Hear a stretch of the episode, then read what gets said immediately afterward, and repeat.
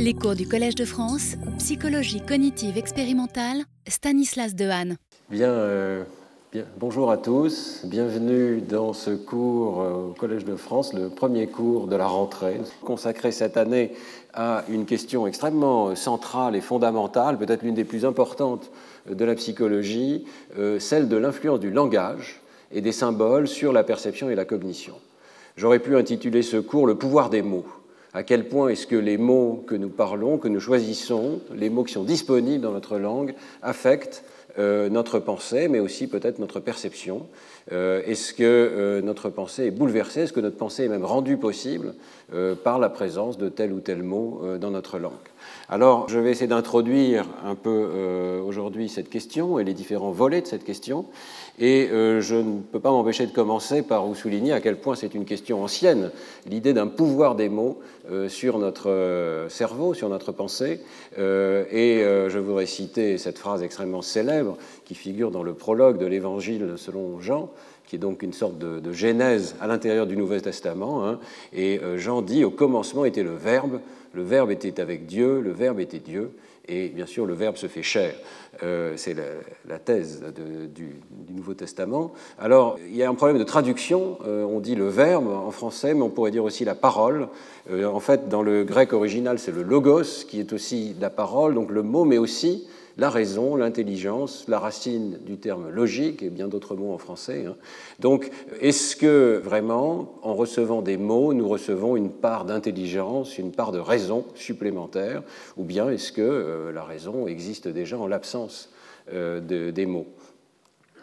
Euh, c'est évidemment l'usage du mot logos ici par Jean évoque Aristote qui euh, déjà disait que l'homme est un animal comme les autres, sauf que c'est un animal qui possède le logos, c'est-à-dire qui possède la raison, qui possède des mots, et ça bouleverse évidemment complètement sa capacité non seulement de communiquer avec les autres, mais peut-être aussi de, penser, de raisonner. Euh, la raison pour laquelle je vous ai mis cette scène de la Genèse avec Dieu qui crée Adam, qui est célébrissime, qui est le plafond de la chapelle Sixtine, euh, on a beaucoup commenté hein, sur l'organisation de cette scène. Il y a beaucoup de discussions, notamment sur l'organisation des mains voyez que le doigt de Dieu est tendu, tandis que celui d'Adam doit encore se lever, peut faire le choix de se lever pour rejoindre Dieu. Euh, mais il y a aussi euh, toute une discussion sur la forme tout à fait étrange de ce voile qui entoure Dieu euh, et qui, a une forme bizarre. Il y a tous ces membres là qui partent sur le côté. On se demande un petit peu pourquoi ça a été organisé comme ça par Michel-Ange. Et je voulais juste attirer votre attention, c'est un petit trait d'humour aussi, sur cette publication de Merge Berger qui dit, c'est très simple, euh, Michel-Ange a voulu représenter un cerveau un cerveau euh, coupé, euh, un cerveau vu de la face médiale, avec donc le tronc cérébral et les artères qui pendent. C'est pas extrêmement ressemblant, mais enfin l'idée n'est pas complètement absurde parce que d'abord on sait que Michel-Ange pratiquait des dissections, comme la plupart des peintres proéminents de cette époque. J'ai retrouvé cette image, bien sûr, de Léonard de Vinci. Vous voyez qu'il y a quand même une certaine ressemblance avec la dissection qu'on peut pratiquer d'un cerveau. Et l'image de Léonard de Vinci est de 1508, c'est-à-dire le début des, euh, des, travaux de Michel-Ange à la chapelle Sixtine. Vous voyez que c'est vraiment l'époque où on se préoccupe du cerveau. Et peut-être qu'en euh, lui donnant son cerveau, euh, Dieu donne aussi à l'homme sa capacité de langage, son cerveau tout à fait particulier. Alors, c'est donc la question euh, qui nous animera aujourd'hui. Je reviens au point central. Quel pouvoir les mots et le langage ont-ils réellement sur notre cerveau, sur notre pensée? La question en psychologie ne porte pas le nom de Saint-Jean, elle porte le nom de thèse de Sapir-Whorf, de thèse de Whorf. J'aurais pu appeler ce cours simplement Whorf, mais ça aurait été un peu court. Euh, la thèse de Sapir-Whorf, pourquoi? Parce qu'il y a deux linguistes, Édouard Sapir et Benjamin Lee Whorf, qui ont euh, successivement posé les termes de cette question et suggéré que euh, les différences entre langues sont telles que nous ne pensons pas du tout de la même manière, qu'il y a des différences massives dans la manière de penser euh, pour les locuteurs de différentes langues. C'est Sapir, en premier, qui pose cette thèse.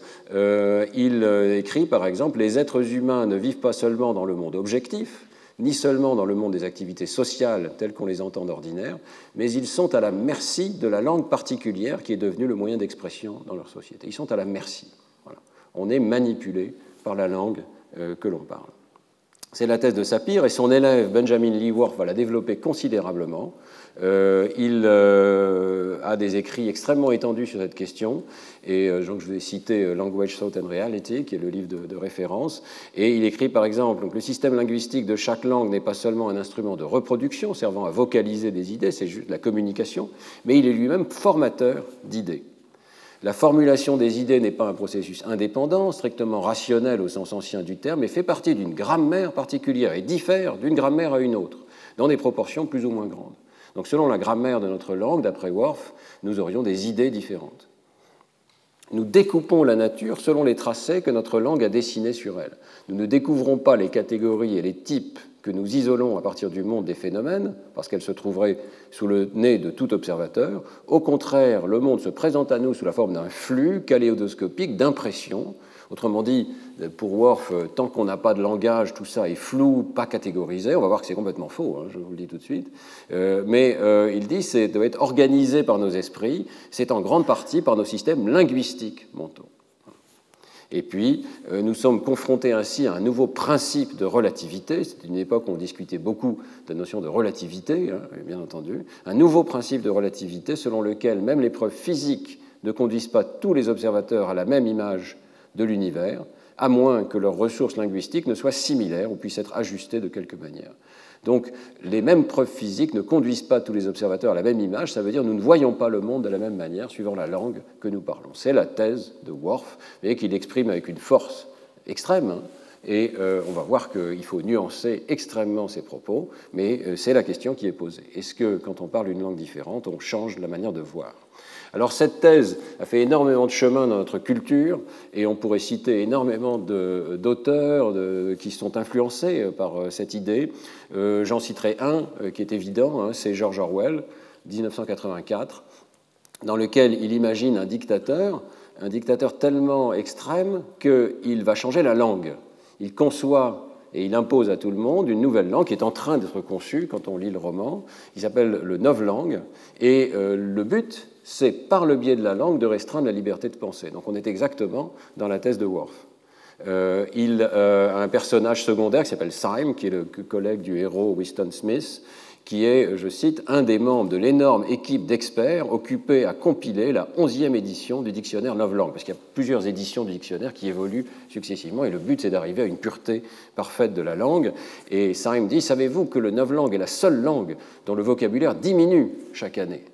Ne voyez-vous pas que le véritable but du novlangue est de restreindre les limites de la pensée? À la fin, nous rendrons littéralement impossible le crime par la pensée, car il n'y aura plus de mots pour l'exprimer.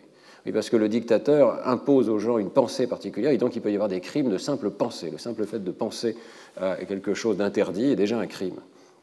Et euh, chaque année, de moins en moins de mots, et le champ de la conscience de plus en plus restreint, le climat total de la pensée sera autre. En fait, il n'y aura pas de pensée telle que nous la comprenons maintenant.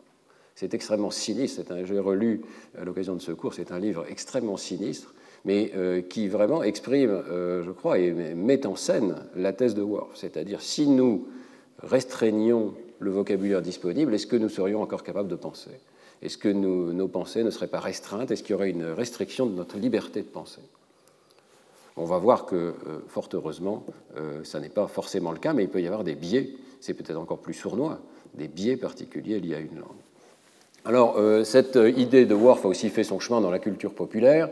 Si euh, vous commencez à discuter de cette question entre vous, je suis sûr que vous allez évoquer la question de la neige chez les Esquimaux, parce que c'est le mythe, c'est euh, le canular, en fait. C'est comme ça que Pullum, le linguiste Pullum, l'appelle dans cet article, The Great Eskimo Vocabulary Hoax. C'est un canular. donc, sachez que ça n'est pas du tout une référence rigoureuse, hein, cette notion de vocabulaire de la neige chez les Esquimaux, euh, mais euh, c'est passé totalement dans la culture populaire. Alors de quoi s'agit-il? Eh bien c'est euh, un mythe que Poulum compare au monstre d'Alien, c'est-à-dire impossible à tuer. Il revient toujours, il se régénère, revient sous une autre forme dans la littérature. Autrement dit, il résonne avec notre idée de la langue. Hein. Alors l'idée, c'est que les Esquimaux disposeraient de centaines de mots pour la neige. Et ça serait la preuve que même des peuples qu'on peut qualifier, euh, on ne devrait pas, de primitifs, catégorisent le monde de façon radicalement différente. Ils ont une intelligence particulière pour la neige parce qu'ils ont un vocabulaire absolument particulier. Ce serait une preuve de la thèse de Worf. Alors, euh, qu'en est-il dans les faits? Ben, En fait, dans les faits, Poulum reconstruit l'histoire euh, ça commence par une remarque de Frank Boas, qui est un grand linguiste anthropologue, et euh, qui fait une remarque tout à fait anodine et banale, qui dit euh, que l'Esquimau a des racines différentes pour différentes formes de la neige. Aput pour la neige sur le sol, Kana, la neige qui tombe, Piksirpok pour la neige volante, et Kimuksuk pour une congère. C'est un petit peu comme, c'est une remarque aussi anodine que de dire que pour parler de l'eau en français, on a plusieurs racines. On a eau, liquide, fleuve, rivière, etc. Donc ce n'est pas une observation très profonde et vous voyez qu'il n'y a pas tant de racines que ça. Alors Worf, en 1956, reprend cette remarque mais la déforme totalement. Et il, écrit littéralement Nous avons le même mot pour la neige qui tombe, la neige sur le sol, la neige tassée comme de la glace, la neige fondante, la neige volante entraînée par le vent, quelle que soit la situation. Tout ça, c'est de la neige. Pour un Esquimau, un mot aussi inclusif serait presque impensable. Et il n'écrit pas ce terme impensable au hasard. Hein. On ne peut pas penser comme ça il dirait que la neige qui tombe, la neige fondante, etc., sont sensuellement et opérationnellement différentes, des, choses différentes à appréhender. Vous voyez qu'au passage, donc, euh, Worf a complètement changé le sens. Il ne s'agit pas simplement de dire qu'il y a des racines différentes, il s'agit de dire que les Esquimaux pensent différemment. Euh, remarque aussi que Worf discrètement augmente le nombre de termes de Boas. Au départ, il y avait quatre racines, dans Worf, il y en a sept, et alors dans les articles successifs des différents euh, linguistes qui glosent là-dessus et psychologues, on passe ensuite à 9, puis 100, puis 200 termes pour la neige, et ça devient complètement déconnecté de la réalité. Euh, alors d'abord, euh, Poulom remarque que c'est tout à fait normal, c'est-à-dire lorsque un domaine possède une certaine expertise, par exemple les éleveurs de chevaux, les botanistes, les typographes, eh bien, ces domaines développent bien entendu des terminologies pour parler de leur domaine. Donc, par exemple, les typographes euh, possèdent euh, des mots très particuliers pour dire une police de caractères avec des sérifs, Helvetica, Garamond, etc. C'est un vocabulaire euh, qui est passé dans la culture plus générale maintenant qu'on a des, des processeurs informatiques. Mais au départ, c'est un vocabulaire extrêmement spécialisé. C'est normal, on ne peut pas travailler dans un domaine particulier sans avoir un vocabulaire qui permet de le communiquer. Ça ne veut pas dire qu'on pense différemment, ça veut dire simplement qu'on a raffiné une expertise dans un domaine particulier. Et puis il y a cette. Alors oui, en français aussi, hein, on a plein de mots pour la neige. Il suffit d'y réfléchir un petit peu, mais euh, c'est marrant, quand on parle de cette question, on n'y réfléchit plus. Mais on a. Euh, donc j'ai fait une petite liste là neige, flocon, grêle, grêlon, grésil, congère, poudreuse, puff, soupe. Euh, si vous faites du ski, vous utilisez tous ces termes et vous les utilisez sans difficulté. Euh, c'est tout à fait normal et ce n'est pas une caractéristique extrêmement particulière de l'Esquimau. Et puis, il y a cette remarque euh, amusante de Lee et Gleitman en 2002, Laila Gleitman qui est très critique de l'hypothèse de Worf, on reviendra là-dessus dans certains cours, et qui dit euh, Est-ce que les Esquimaux pensent aussi bien à la neige parce qu'ils ont beaucoup de mots qui concernent la neige? Comme l'a prétendu Worf, ça serait quand même une sacrée coïncidence pour les Esquimaux. Ce qu'elle veut dire par là, c'est que le problème de la causalité est posé. Est-ce que vraiment les Esquimaux commencent par avoir beaucoup de mots pour la neige et à ce moment-là, ils sont capables d'y penser? Non, c'est très probablement exactement l'inverse. Ils sont dans un environnement où il est nécessaire de penser correctement est-ce que la neige est fondante, etc. Et à ce moment-là, ils développent un vocabulaire approprié. Donc ce problème de causalité va nous affecter tout au long de ce cours. Est-ce qu'on peut vraiment, comme Worf le prétend, dire que ce sont les mots qui déterminent notre pensée, ou bien au contraire, nous avons des pensées non verbales, mais parce qu'elles sont plus ou moins riches dans tel ou tel domaine, et les Esquimaux ont des pensées riches dans le domaine de la neige, nous avons besoin d'un vocabulaire pour exprimer ces pensées, ce qui est absolument banal à ce moment-là. Donc euh, vraiment, cette question de la neige chez les Esquimaux ne devrait plus être mentionnée. Euh, je terminerai en disant simplement qu'il y a beaucoup d'exemples de ce genre, aussi dans, nos langues les plus familières. Hein. Par exemple, en français, on n'a pas de mot pour dire shallow. Ça veut dire peu profond. C'est le contraire de profond. On est obligé d'utiliser deux mots. Est-ce que ça change quelque chose? On est tout à fait capable de penser à quelque chose de peu profond. Mais euh, on a besoin de deux mots au lieu d'un seul pour l'exprimer. Est-ce que c'est grave ou pas? Peut-être que ce n'est pas si dramatique que ça. Alors, euh, j'en viens aux sciences cognitives contemporaines pour vous dire que la question n'est pas résolue.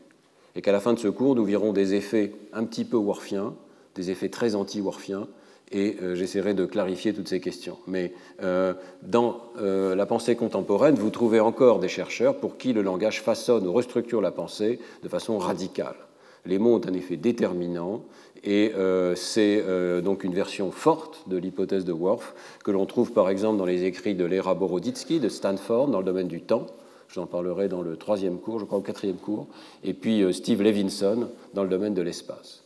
Mais euh, je pense quand même que pour beaucoup d'autres chercheurs, l'influence du langage sur les processus non linguistiques est minimale. Voire pour certains, et c'est un autre extrême, hein, elle est complètement nulle. Euh, c'est euh, l'idée donc que les mots ne sont guère que des étiquettes. Les concepts seraient non-verbaux, universels. Nous partageons tous les mêmes idées, ou en tout cas la même capacité d'avoir les mêmes idées. Et les mots ne servent qu'à les communiquer. Les mots sont une sorte de système de sortie, de communication, d'entrée-sortie, euh, et à d'infimes variations près, donc nous avons tous les mêmes concepts non-verbaux universels. C'est la pensée, par exemple, de Lila Gleitman, de Steve Pinker et euh, beaucoup d'autres en sciences cognitives. Lila Gleitman, par exemple, soutient clairement que les structures linguistiques n'ont aucune influence, sauf lorsque le adopte une stratégie verbale. Autrement dit, le langage affecte le traitement linguistique. Mais ça, c'est strictement normal, n'est-ce pas? Donc, euh, on verra euh, dans ce cours euh, qu'il faut arriver à séparer les cas où on étudie vraiment strictement la perception ou les concepts, mais en essayant de s'abstraire du fait que le sujet peut utiliser une stratégie linguistique. Si le sujet utilise une stratégie linguistique, alors oui, évidemment, il va y avoir des effets de la langue particulière qu'il utilise. Donc ça, c'est la thèse de Lila Gleitman.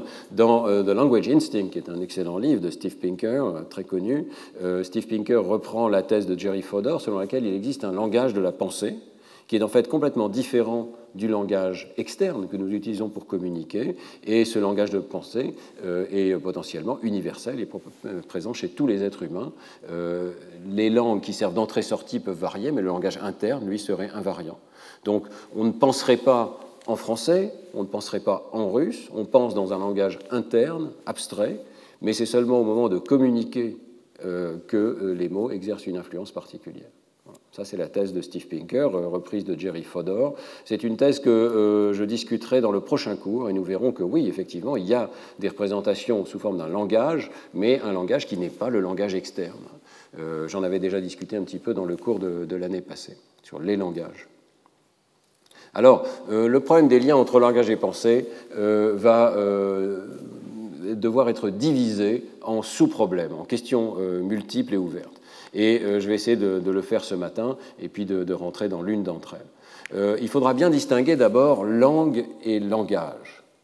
La première question, c'est quelles sont les relations entre pensée, si on peut dire, et faculté de langage au sens le plus large, c'est-à-dire euh, indépendamment d'une langue particulière, est-ce que parce que nous sommes un animal euh, doué de logos, est-ce qu'il y a des pensées que nous atteignons et que d'autres animaux ne peuvent pas atteindre? Et inversement, est-ce qu'il y a des pensées que nous ne pourrions pas penser si nous n'avions pas les mots pour le dire? Autrement dit, est-ce que la faculté de langage dans son ensemble, l'arrivée du langage dans l'espèce humaine par rapport aux autres animaux, nous permet des pensées nouvelles Je pense que la réponse sera oui. C'est parce que nous avons une faculté de langage au sens très large, mais donc ce langage de la pensée, ce langage interne, que nous sommes capables de penser des pensées supplémentaires par rapport aux autres animaux. Ensuite, il y a une deuxième question, qui est plutôt celle de Worf, hein, qui est quelles sont les conséquences des différences entre langues. Donc langue versus langage. Le langage nous donne accès à des capacités supplémentaires, mais est-ce que les langues et les différences entre les langues ont des conséquences? La pensée est-elle complètement universelle, quelle que soit la culture ou la langue Steve Pinker, ou bien au contraire, la pensée varie-t-elle radicalement d'une société humaine à l'autre avec euh, Worf? S'il y a des variations, il y a encore beaucoup de questions qui se posent. Est-ce que c'est bien la langue qui a un effet causal? Ça, c'est très important et c'est très difficile avec les variations de langue viennent souvent des variations de culture, de pays, d'environnement, euh, qui sont toutes corrélées entre elles. Et donc, est-ce qu'on peut vraiment prouver que c'est la langue elle-même, comme le voudrait Worf, qui a modifié notre pensée, ou bien est-ce que c'est la culture tout entière qui véhicule euh, des pensées différentes? Et puis, s'il y a vraiment un effet de la langue, les mots que nous connaissons, la langue que nous parlons, exercent-ils leur effet donc uniquement dans la sphère linguistique, ce qui serait logique, le système de communication est plus ou moins efficace, plus ou moins disponible, etc. Ou bien est-ce que vraiment, comme le voudrait Worf, le langage va affecter notre perception, la catégorisation, le fait même de créer des catégories par rapport à un monde extérieur qui serait flou, un kaléidoscope très continu, la représentation des concepts, est-ce que tout ça va être affecté par euh, nos capacités spécifiques dans une langue donnée? Et si oui, quels en sont les mécanismes cérébraux, où ça se passe dans le cortex, comment ça se passe, etc. Voilà un petit peu les questions euh, que je vais essayer d'aborder dans ce cours successivement. Hein. Euh, et euh, bon, je laisse un petit peu de suspense, mais vous aurez compris, je pense que nous verrons qu'il existe des effets qu'on pourrait qualifier de Worfiens, mais que ces effets sont assez limités, beaucoup plus limités que l'envisageait Worf. Donc le message qui ressortira de ce cours, c'est un message d'universalité presque complète de nos pensées, des grandes catégories de la pensée, mais avec quand même de légers biais qui sont induits euh, par euh, la langue que nous parlons. Alors, je voudrais dire aussi qu'il y a beaucoup de variantes hein, de l'hypothèse de Sapir-Whorf et qu'il va falloir distinguer attentivement ce qu'on veut dire d'abord par langage. Euh, il y a beaucoup de niveaux de traitement de langage. et il est évident, et je l'écarterai tout de suite d'emblée, qu'au niveau phonologique, ah, nous différons profondément j'en ai déjà parlé dans d'autres cours, euh, au niveau des phonèmes que nous sommes capables d'entendre, dès la première année de vie, nous, stabilisons dans notre cerveau certains phonèmes qui sont utiles pour notre langue maternelle et nous oublions, nous éliminons par sélection certains phonèmes qui ne seront pas utilisés. Et donc euh, ici, dans cette salle, vous êtes très probablement sourd aux clics qui sont utilisés dans certaines langues ou aux contrastes rétroflexes qui sont utilisés dans les langues indiennes, par exemple. Nous ne les entendons plus, nous sommes devenus sourds, donc notre perception a été changée par la langue particulière que nous utilisons. Mais ce n'est pas ce que voulait dire Worf, il ne voulait pas parler du niveau phonologique. Alors, euh, Worf voulait beaucoup plus parler des deux niveaux suivants, le niveau syntaxique et le niveau lexical. L'ordre des mots peut varier, par exemple. Euh, il y a des langues qui mettent la tête euh, syntaxique en premier et d'autres qui la mettent en dernier, comme le japonais ou l'allemand qui met le verbe en dernier. Est-ce que ça change nos pensées? J'en parlerai dans le quatrième cours. Et puis il y a le niveau lexical. Il y a des mots qui n'existent pas dans certaines langues, qui existent dans d'autres, comme shallow par exemple. Ça peut être quand même tout à fait extrême, hein, et je voudrais mentionner euh, quand même que euh, les linguistes ont tout à fait raison de souligner l'existence de différences assez spectaculaires entre euh, les langues. Il y a à la fois des structures communes, mais quand même des différences euh, assez essentielles. Donc par exemple, le système de parenté en chinois, euh, j'ai appris à l'occasion de la préparation de ce cours que le chinois a un système beaucoup plus détaillé que celui que nous utilisons et utilise des noms complètement différents pour des parents que nous appelons du même nom. Par exemple, en chinois, on ne peut pas juste parler de son frère, il faut dire si le frère est plus âgé que moi ou si le frère est plus jeune que moi. Ce n'est pas le même nom. On ne peut pas juste parler euh, de son grand-père ou de sa grand-mère, mais on doit dire si c'est du côté du père ou si c'est du côté de la mère, alors que nous mélangeons les deux catégories. Et euh, on a cinq sortes d'oncles en chinois, parce qu'on va distinguer du fait qu'il soit du côté de la mère ou du côté euh, du père, qu'il soit plus âgé ou plus jeune que le père ou que la mère, et qu'il soit de la même famille génétique ou qu'il soit rattaché par le mariage, exactement comme on distingue, un peu comme on distingue sœur versus belle-sœur. Euh, ce qui fait qu'il euh, y a des termes français comme belle-sœur euh, qui ne font pas toute une série de distinctions qui sont faites en, chinois et dans d'autres langues. Quand on y réfléchit, enfin, c'est quand même un peu particulier. Si je vous parle de ma belle-sœur, vous n'avez aucune idée si je parle de la sœur de ma femme, si je parle de la femme de mon frère ou la femme du frère de ma femme. Ça demande un travail de, réflexion, mais c'est vrai qu'il y a une ambiguïté considérable sur le terme belle-sœur qui est utilisé en français et qui ne nous permet pas de faire certaines distinctions. Alors, bien entendu, je viens de les faire, ces distinctions. Donc, euh, je ne pense pas que ça nous empêche de les penser. Je peux parler de la sœur de ma femme, mais je n'ai pas un mot particulier pour l'utiliser. Est-ce que ça change quelque chose? Est-ce que ça rend les choses plus difficiles? Euh, Ce qu'on verra, c'est que probablement la langue attire l'attention sur tel ou tel trait les Chinois sont obligés de faire attention à l'âge, par exemple, ils sont obligés de savoir si la personne est plus âgée ou plus, jeune qu'une autre. Euh, donc euh, il y a des biais attentionnels qui vont intervenir euh, à cause de différences de vocabulaire de ce type-là. Avant de pouvoir s'exprimer en chinois, il est obligé de faire attention à telle ou telle distinction supplémentaire. Voilà, donc il faudra bien distinguer ces niveaux. Je parlerai presque tout le temps du niveau lexical, c'est-à-dire de l'existence ou pas d'un mot, par exemple pour les noms de couleurs. Le russe a deux mots pour le bleu, on n'en a qu'un seul. Bon, est-ce que ça fait une différence? Mais euh, parfois, je parlerai aussi du niveau syntaxique. Est-ce que l'organisation de la syntaxe modifie la perception du rythme, par exemple? On en parlera dans le quatrième cours. Alors ensuite, dans les variantes de l'hypothèse de Worf, il faudra qu'on fasse attention à euh, cette notion de thèse de Worf euh, forte versus thèse de Worf plus faible. La thèse forte, vous l'avez vu, hein, énoncée euh, par Worf lui-même, euh, c'est euh, l'idée qu'il y a une pensée complètement différente. Les peuples de l'Amérique, les peuples natifs de l'Amérique, pensent complètement différemment de nous. On est vraiment prisonnier de notre langue. C'est la thèse forte de Worf. Je pense que celle-là, on peut euh, vraiment l'éliminer parce qu'on voit des similarités trop importantes euh, entre les cultures. Mais euh, dans les sciences cognitives contemporaines, ce qui est étudié, c'est une version plus faible de la thèse de Worf, c'est-à-dire l'idée que bien que nous ayons un socle de pensée commune, de petites variations continuent d'exister à la marge. Ces variations sont détectables, elles ont parfois un effet important et elles existent au niveau perceptuel comme au niveau conceptuel. C'est la thèse de Worf telle qu'on l'étudie actuellement en sciences cognitives. Dernière diapositive conceptuelle, et puis ensuite je vous présenterai quelques données.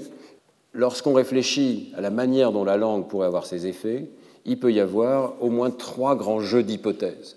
Et au fil du cours, on essaiera de faire le tri et de voir lesquelles sont vraies lesquelles sont fausses. La première hypothèse, c'est que vraiment le langage pénètre extrêmement profondément dans tout notre cerveau, dans toutes nos représentations, un peu comme une, pieuvre qui a des tentacules extrêmement nombreux, qui sont capables d'aller très profond. Et donc, le langage intervient directement pour façonner nos représentations mentales. Il peut changer nos catégories conceptuelles, déplacer des catégories, créer des catégories là où d'autres n'en verraient pas. On verra que c'est un petit peu le cas lors de la perception du bleu. Euh, la perception des couleurs est affectée dans une certaine mesure par euh, la présence de mots, mais on verra aussi que c'est un effet plus périphérique que celui qui est supposé ici. Des effets sur l'apprentissage chez l'enfant. Le fait d'avoir tel mot qui est présent dans l'apprentissage euh, modifie la capacité de voir telle ou telle catégorie de l'apercevoir plus ou moins rapidement. Et puis le fait qu'il peut y avoir un effet top-down, parce qu'on a un mot dans les airs du langage, euh, ce mot attire l'attention sur des propriétés perceptuelles ou conceptuelles. Euh, c'est l'idée de Lupian en particulier, dont nous verrons les travaux. Donc dans ce cas-là, selon cette hypothèse, le langage a un effet très profond. Évidemment, les effets du langage démarrent dans les airs du langage, avec les mots particuliers, les structures syntaxiques particulières que nous utilisons dans une langue, mais ensuite, ça ne s'arrête pas là, ça descend beaucoup plus bas, jusqu'au niveau perceptif. Première hypothèse. Deuxième hypothèse, peut-être plus raisonnable, le langage est comme un outil supplémentaire. Nous avons une boîte à outils mentale dans laquelle il y a beaucoup de représentations non verbales, et puis il y a la boîte à outils du langage. Alors cet outil peut être utile dans différentes tâches et nous pouvons l'utiliser ou pas de façon plus ou moins optionnelle. donc il y a disponibilité d'une représentation supplémentaire. On retrouve l'idée de re-représentation de Annette Carmilov-Smith, c'est-à-dire qu'on ne se contente pas de représenter par exemple la couleur au niveau des aires cérébrales perceptives qui s'intéressent à la couleur, au niveau de l'air V4 par exemple, mais on va aussi, plus ou moins automatiquement, lorsqu'on perçoit une couleur, activer les aires du langage et avoir un outil supplémentaire pour nous aider à retenir, par exemple, quelle couleur on a vue. C'est peut-être plus facile de retenir des mots que de retenir une couleur très particulière. Et donc, la disponibilité de cette boîte à outils supplémentaire va peut-être entraîner des effets worfiens parce qu'elle nous oblige à catégoriser, elle nous oblige à retenir certains mots plutôt que d'autres, etc. Euh, il peut y avoir aussi des effets de coût de calcul, comme je viens de vous le montrer. Si je pense à ma belle-sœur, j'arrive pas facilement à penser à la sœur du frère, de, etc. Euh, et donc le langage offre un outil mental, mais peut-être que sa simplicité et son efficacité varient selon les langues. On en verra des exemples dans le domaine des nombres dans lequel on verra que la disponibilité des mots facilite l'arithmétique mentale. On apprend par exemple l'étape de multiplication sous une forme verbale, et ça aide beaucoup. Si on n'avait pas les mots pour exprimer la table de multiplication, on aurait beaucoup plus de mal à retenir la table de multiplication. Et puis, euh, il y a des différences entre langues qui sont non négligeables. Par exemple, les noms de chinois, les noms de nombres en chinois sont particulièrement courts, compacts, ils reflètent la base 10. Vous savez, pour dire 23 en chinois, on dit 2, 10, 3. Donc deux dizaines, 3. Et on voit tout de suite la transparence de la base 10 en chinois. Il y a des recherches qui montrent que ça aide les enfants euh, à calculer et à comprendre le concept même de la base 10. Donc là, c'est une sorte de boîte à outils supplémentaire, le langage, et cette boîte à outils peut être plus ou moins bien organisée, les outils peuvent être plus ou moins affûtés pour euh, telle ou telle représentation. Donc cette euh, hypothèse 2, on verra qu'elle a beaucoup d'arguments pour elle. Euh, alors que l'hypothèse 1, ce sont des effets tout à fait restreints. on va trouver des petits effets, hein, mais qui sont peut-être plus probablement des effets descendants de la boîte à outils du langage. Puis il y a quand même une hypothèse 3, et euh, je voudrais en parler aujourd'hui, et ce sera l'objet principal du reste du cours, hein, qui est une hypothèse tout à fait simple, mais euh, on n'y pense pas assez lorsqu'on pense à la thèse de Worf. C'est l'idée qu'après tout, le langage, le but du langage, c'est de transmettre des connaissances. C'est à ça que ça sert. Il n'y a rien de plus banal. Et en transmettant des connaissances, mais ça peut être des connaissances vraies ou des choses fausses, des biais attentionnels ou culturels. Ces biais vont percoler, parce que c'est la fonction même de langage, de nous transmettre des idées. Et euh, les phrases que nous entendons vont affecter nos pensées. peut-être bien entendu par leur contenu, ce qui est évident, mais aussi par leur quantité, par leur complexité. Notre pensée va être façonnée par la fonction normale du langage qui est de transmettre. Alors, nous allons voir par exemple qu'il y a des effets dus à la distinction de concepts nouveaux. Par exemple, on arrive à distinguer le concept de température et de chaleur en science maintenant, et ça joue un rôle extrêmement important dans la capacité d'exprimer convenablement certains concepts. Et euh, aujourd'hui, on va discuter pas mal des effets de suggestion. Par exemple, le fait que l'on puisse moduler certaines de nos pensées ou même certaines de nos perceptions, comme celle de la douleur, par la suggestion ou par l'hypnose. Euh, par son acte de parole, un locuteur oriente votre attention. Il dit fais attention à tel concept et implicitement, donc ne fais pas attention à tel autre dont j'aurais pu parler. Donc le locuteur attire l'attention de l'auditeur. C'est la fonction strictement normale du langage, mais ça veut dire qu'il va y avoir des effets non négligeable du fait que telle langue impose de parler de tel domaine ou que choisit simplement de parler de tel domaine. Donc ce point numéro 3, je dis qu'on n'y pense pas assez parce que c'est une version tout à fait banale de l'hypothèse de Worf. C'est presque non Worfien, c'est pas ça que Worf veut dire. Mais dans beaucoup de cas, c'est ce qu'on trouve, c'est-à-dire le fait que la langue exprime certaines connaissances, mais aussi certains biais. Alors, euh, c'est donc ce, que je vais discuter dans le reste de ce cours ici, euh, l'impact des mots, le pouvoir des mots sur nos réseaux cérébraux, simplement parce que les mots communiquent des pensées et que ces pensées nous affectent euh, sur le long terme. Alors, la première étude dont je voudrais vous parler, j'ai choisi une étude parmi beaucoup sur le sujet, hein, beaucoup d'études psychologiques, mais ici j'ai choisi une étude d'imagerie cérébrale pour vous parler du fait que oui, il y a quand même des modulations importantes entre individus, des différences importantes entre individus dans les réseaux cérébraux du langage.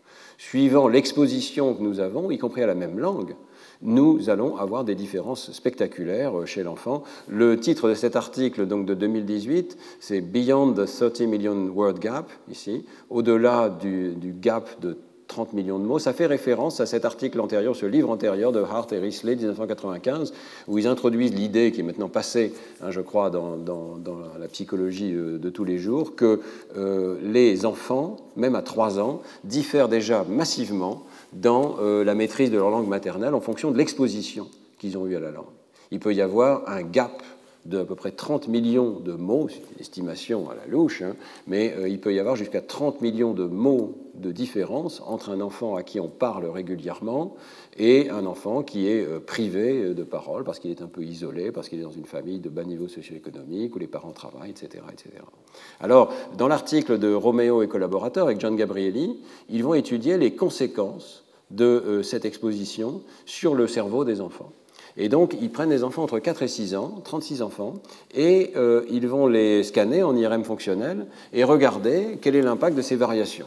Alors d'abord, euh, ils définissent mieux euh, quelles sont exactement ces variations d'exposition à la langue. Et ils montrent que euh, la maîtrise de la langue chez les enfants est déterminée non pas juste par l'exposition passive à la langue, mais par le nombre de dialogues dans lesquels ils entrent, le nombre de tours de conversation dans lesquels ils entrent avec leurs parents ou avec d'autres adultes ou d'autres enfants. Donc ce n'est pas tellement le nombre de mots entendus qui compte, c'est le fait qu'un adulte ou qu'un autre locuteur entre en dialogue avec l'enfant. Très important à retenir, beaucoup de recherches là-dessus, hein, notamment les recherches de Cathy Hirsch-Pasek, euh, qui montrent qu'il ne suffit pas d'avoir un enfant qui est exposé à la langue, alors certainement pas face à la télévision par exemple, mais même pas euh, face à la conversation des adultes qui parlent entre eux et avec l'enfant qui écoute, ça ne suffit pas. Euh, ce qui compte, ce qui est déterminant en tout cas, ce sont les interactions linguistiques d'un adulte avec un enfant ou d'un autre locuteur avec un enfant. Et puis euh, ensuite, donc, ils pratiquent l'imagerie cérébrale. Alors, ils font écouter euh, à l'enfant des phrases, le paradigme qu'on avait utilisé nous aussi euh, dans de nombreuses études. Hein. et ici, donc, ils font écouter des phrases de langage à l'endroit, qui activent les aires du langage, versus de langage à l'envers. Et le contraste active en particulier la région de Broca. Et ensuite, ils regardent dans l'ensemble des aires du langage qui sont activées, donc il y a aussi les aires du cortex temporal ici, lesquelles sont modulées par cette variable qui module le comportement des enfants, c'est-à-dire euh, le nombre d'interactions linguistiques, le nombre de tours de conversation, le nombre de dialogues euh, que l'enfant a reçus, auxquels il était exposé.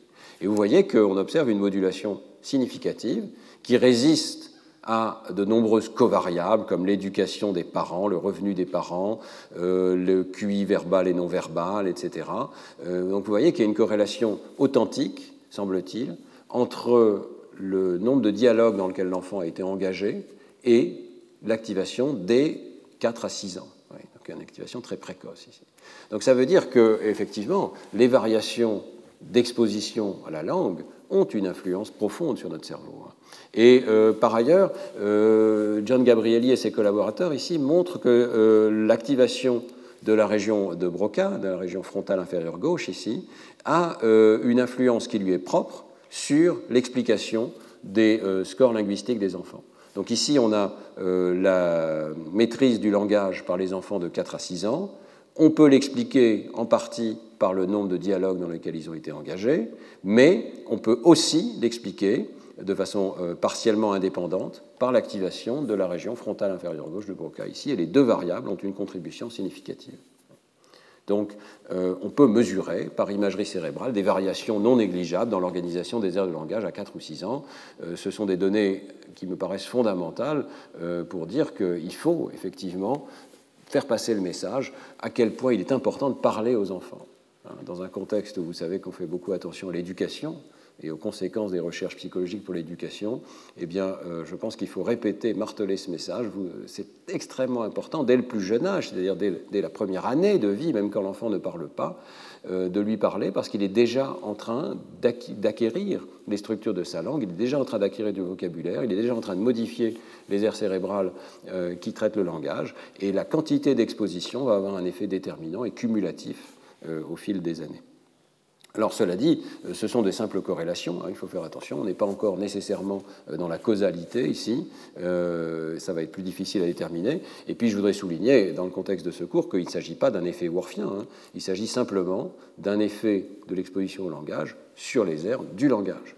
Donc, d'une certaine manière, c'est quelque chose d'attendu, mais intéressant quand même à démontrer. Donc il y a des variations interindividuelles.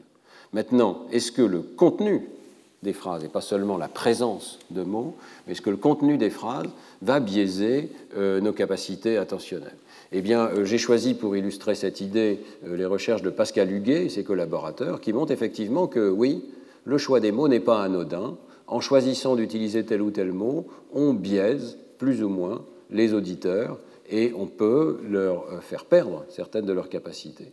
Euh, ce qui est intéressant dans la recherche de Pascal Huguet, c'est qu'elle porte sur des biais euh, qui sont euh, dans le domaine scolaire, qui ont des conséquences, je dirais, dans le domaine scolaire, et notamment dans le domaine de la géométrie ou des mathématiques. le test qu'il utilise est extrêmement simple.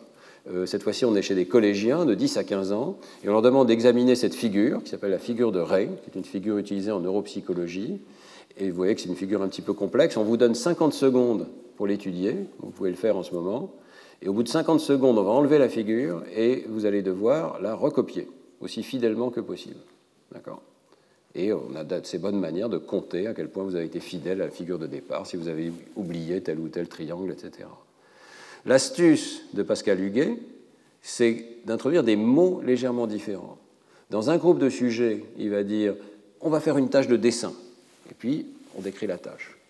Et dans l'autre groupe de sujets, il dit on va faire une tâche de géométrie et puis on décrit la tâche en question. La seule chose qui diffère, c'est le mot utilisé, dessin ou géométrie. Eh bien, le choix du mot utilisé a des, une influence assez importante sur les performances des élèves, et ceci en fonction du fait qu'ils soient bons ou moins bons. Alors, euh, on a les élèves euh, de bon niveau en blanc ici, les élèves de moins bon niveau euh, en gris, et vous voyez que dans deux études, il y a une, étude initiale et sa réplication ici, on observe que lorsque les données euh, sont décrites comme de la géométrie, euh, il y a de très importantes différences entre les deux groupes d'élèves. Les élèves euh, qui sont bons réussissent mieux et les élèves qui sont moins bons en mathématiques réussissent moins bien, perdent leurs moyens. Alors que si on décrivait exactement la même tâche, juste en disant c'est du dessin, les élèves font aussi bien dans les deux groupes. Il n'y a pas de raison qu'ils fassent plus mal l'un que l'autre. Effectivement, c'est une tâche de dessin. Donc le fait d'utiliser le mot mathématique, le mot géométrie, est déjà en soi, pour des élèves qui sont en difficulté, euh, source de problème. Il crée un biais. Ah, c'est des mathématiques, je vais échouer. Ce n'est pas forcément un biais faux, dans la mesure où effectivement ces élèves échouent en mathématiques. Mais on peut montrer que c'est un vrai biais arbitraire et qu'il est effectivement faux dans certains cas, parce que la recherche a également été faite pour les garçons et pour les filles. C'est la deuxième étude qui est citée ici de Pascal Huguet. Et euh, on observe le même effet, c'est-à-dire que les filles préfèrent et réussissent mieux lorsqu'on leur décrit la tâche comme étant du dessin, Et les filles réussissent moins bien que les garçons lorsqu'on décrit la tâche comme des mathématiques. Et là, euh, je me permets de le dire, on sait que c'est complètement euh, arbitraire et faux. C'est-à-dire que les filles réussissent aussi bien que euh, les garçons en mathématiques. Notamment au point de départ, dans les premières années, il n'y a pas de différence entre garçons et filles en mathématiques. Ce sont des biais. il y a un consensus de plus en plus grand au niveau international pour dire que ce sont essentiellement des biais imposés sociétalement qui font qu'on considère que les métiers mathématiques ne sont pas des métiers pour filles, etc. Que les filles s'imposent à elles-mêmes ce type de biais, sans doute en partie par le biais du vocabulaire qu'on utilise pour leur en parler. Donc là, le, choix du vocabulaire a quand même un impact non négligeable, mais c'est juste la transmission d'informations. On transmet plus ou moins implicitement dans notre culture l'idée que euh, si c'est des mathématiques, bah, il y a des enfants pour qui euh, ils ne sont pas faits pour ça. Et les petites filles prennent pour elles le fait qu'elles ne sont pas faites pour ça. Donc ce sont des biais. Euh, cette idée que le langage est un amplificateur de préjugés est démontrée dans pas mal d'études, et notamment celle de Sandy Waxman ici, euh, elle fait des, recherches, alors là, vraiment causales, dans lesquelles on change les étiquettes qui sont utilisées pour décrire les choses aux enfants. Donc, euh, je vous décris brièvement ces expériences. Hein. Euh, ici, on commence donc par, ça c'est un peu la ligne de base ici, on enseigne à un enfant de 4 ans un fait nouveau sur une personne. On montre celle-ci, on montre une femme qui est blanche, et on dit elle adore manger des nuggets. C'est un non-mot, ça veut rien dire, mais c'est un fait qu'on lui apprend, un fait nouveau. Lorsqu'on donne ce type d'informations à de jeunes enfants, eh euh, la recherche, dans la ligne de base ici, montre que les enfants généralisent tout à fait spontanément à l'ensemble des êtres humains. Donc ils ne sont pas racistes, ils ne sont pas sexistes. Vous voyez que, euh, que euh, si on leur demande ensuite telle autre personne, on est passé d'une femme à un homme, est-ce qu'elle va aussi aimer les Nagels Ils disent oui, aussi souvent, même quand on change de race, donc euh, blanc ou noir, quand on change de sexe ici, euh, masculin, féminin, ou de, genre plutôt, et euh, par contre ils ne généralisent pas par exemple à des animaux, ou beaucoup moins souvent à des animaux. Donc ils ont clairement une notion de l'humanité tout entière à cet âge, et ils sont tout à fait capables de généraliser à l'ensemble de l'humanité, et ils le font spontanément, c'est ce qu'ils font spontanément. Voilà la ligne de base. Maintenant, Sandy Waxman va appliquer des biais, des biais linguistiques. Elle va rajouter à, ce test juste une phrase. Et euh, dans un cas, la phrase va être l'utilisation d'un nom particulier. Elle va attirer la différence, elle va attirer l'attention des enfants sur la différence entre le fait qu'il y a des personnes blanches et des personnes noires. Elle va leur dire This one is a Waitian. Ça ne veut rien dire, là encore, c'est un label complètement arbitraire, mais il se trouve qu'une personne blanche est Waitian. Et on lui donne une étiquette. Et puis, dans le groupe contrôle, elle va donner une autre information, mais qui n'est pas une étiquette. Elle va dire This one eats big lunches. Bon, ok, une information totalement arbitraire. Si on donne l'information arbitraire, donc c'est la condition qui est marquée pas de mots ici, euh, eh bien, euh, les performances des enfants euh, restent les mêmes qu'auparavant. Ils généralisent tout à fait à travers les, deux races ici, blanches et noires, qui sont présentées. Mais si on leur donne un mot qui catégorise, eh bien, ils ont tendance à catégoriser un petit peu et à moins généraliser. Vous voyez que c'est un tout petit effet, hein. mais ils généralisent un petit peu moins à l'autre race qui leur a été présentée. La présence d'un mot augmente la différenciation euh, qui leur est proposée. Et c'est la même chose pour les effets de genre ici. Euh, donc c'est la seule différence entre les deux expériences, c'est une sorte de réplication, hein. mais cette fois-ci on appelle Weishan euh, quelqu'un qui est de sexe féminin par exemple, et puis ensuite on regarde la généralisation à quelqu'un de sexe masculin. Et on voit que ça y est, les enfants se mettent à faire un petit peu euh, de différenciation arbitraire ici, ils amplifient des préjugés, ils font attention et ils appliquent une sorte de préjugé, ils appliquent une sorte de catégorisation simplement parce qu'on leur a introduit un mot pour le dire. Donc vous voyez que euh, le choix des mots peut être quand même tout à fait important. Hein. Les, mots que nous choisissons vont avoir des effets. C'est un, euh, un, effet qui, existe dans de nombreuses expériences. Je vous ai mis ici quelques références euh, particulières. L'idée derrière toutes ces expériences ici, c'est que l'utilisation d'un vocabulaire qui est générique, qui donne une étiquette comme ça, les noirs, les femmes, etc., eh bien, euh, ça induit les enfants, euh, aussi bien que les adultes d'ailleurs, il y a des expériences chez l'adulte, hein, à adopter des réponses qu'on pourrait appeler essentialistes, c'est-à-dire qui accordent des propriétés génériques à tous les membres du groupe et qui ne les accordent pas à des membres d'un autre groupe. Euh, donc ça crée des groupements qui sont, dans ce cas-là, tout à fait arbitraires et artificiels. on peut rappeler cette phrase de, Camus, hein, mal nommer un objet, c'est ajouter au malheur de ce monde. Je pense que cette phrase est tout à fait appropriée dans ce contexte. Euh, mal nommé, ça peut être effectivement ajouter des catégorisations qui n'ont pas lieu d'être et les propager et faire que dans nos sociétés se propagent des biais comme ça, et notamment dans nos écoles se propagent des biais qui sont très rapidement présents. Hein. Chez les tout petits enfants de 6-7 ans, on commence déjà à avoir des biais culturels de ce type. Alors est-ce que c'est un effet worfien bah, Pas vraiment. Euh, je pense que euh, c'est clair que la langue ne nous empêche pas de penser, elle biaise nos pensées. Mais comme je le disais, c'est peut-être encore plus sournois. Hein. Nous sommes influencés par les idées qui peuvent être vraies ou que, dans ce cas qu'on vient de voir ici, complètement fausses, que euh, la langue véhicule. Et la langue la véhicule parfois de façon strictement implicite, parce qu'elle nous oblige à utiliser tel mot plutôt que tel autre. Juste parce qu'on ne dispose pas d'un mot ou parce qu'on dispose d'un mot, on va avoir des petites différences entre langues qui vont propager des biais. Alors, je voudrais vous continuer de vous parler de l'effet des mots, du pouvoir des mots, et il m'a paru évident qu'il fallait parler de l'effet placebo. Euh, le fait que, euh, par le simple fait d'ajouter des mots, un peu comme euh, Sandy Waxman vient de le faire, eh bien, on peut changer l'effet d'un médicament, par exemple. C'est vraiment une situation un petit peu extrême où, par le biais de l'information qu'on donne par la langue, on change les effets biologiques. Alors, l'histoire du placebo est assez amusante. En recherchant un petit peu, j'ai trouvé que ça vient d'un psaume en latin placebo domino in regione vivorum, je plairai au Seigneur dans le pays des vivants. Au Pacha, c'est une erreur de traduction. Je plairai, placebo, euh, c'est pas la bonne traduction euh, de l'original, mais peu importe. On s'est mis à chanter le placebo depuis bien longtemps, depuis des siècles, et euh, donc c'était un psaume qu'on chantait systématiquement à l'office des morts. Et donc, euh, par métonymie, le mot placebo en est venu à nommer l'office des morts lui-même, et pas seulement le psaume. Donc on disait je vais à placebo, par exemple comme je vais à Vêpres. Voilà.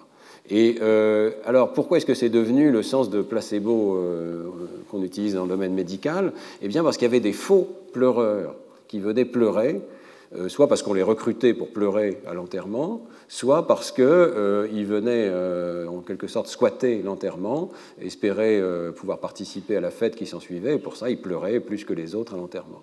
Donc, c'est ce, comme ça que le mot placebo a acquis son sens d'hypocrisie de fausseté, parce qu'il y a des, personnes qui, euh, qui, viennent à l'enterrement sans être vraiment aussi tristes que, que les autres euh, de, de, cet office. Voilà. Donc euh, le mot placebo finit par désigner, comme vous le savez, un remède prescrit plus pour faire plaisir au patient que pour lui être utile. Mais la question c'est est-ce qu'il a un effet? Alors on s'est beaucoup moqué du placebo. Montaigne en parle déjà. Et euh, il décrit un marchand de Toulouse en particulier qui est, malade de la pierre, qui se fait administrer des clistères par un apothicaire, sauf que l'apothicaire ne met rien dans son clistère, en fait, n'administre pas le clistère. Et euh, euh, Montaigne souligne que le patient est accommodé comme s'il avait véritablement pris le clistère. Ça a l'air de lui faire du bien.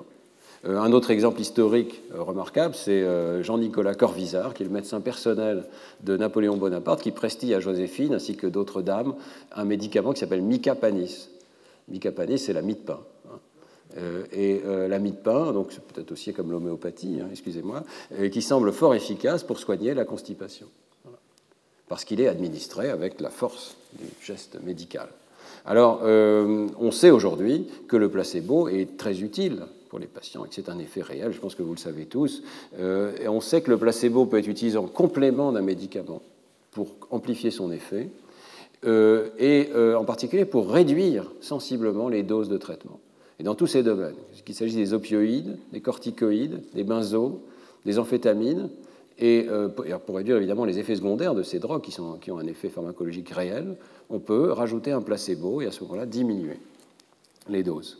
Et euh, en regardant cette littérature, j'ai trouvé extrêmement intéressant le fait que ça marche même dans ce qu'on appelle open label placebo. C'est-à-dire qu'on peut tout à fait dire au sujet euh, la vérité.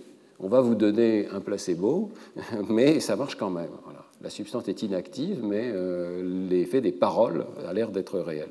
Alors, je choisis une expérience particulière pour vous montrer à quel point ça marche. C'est une expérience assez célèbre de 2015 dans laquelle euh, on regarde l'effet placebo, mais aussi l'effet nocebo, parce qu'on peut aussi dire le, contraire. On peut dire ça va faire mal, etc. Il faut faire attention aux mots qu'on utilise dans, ce domaine.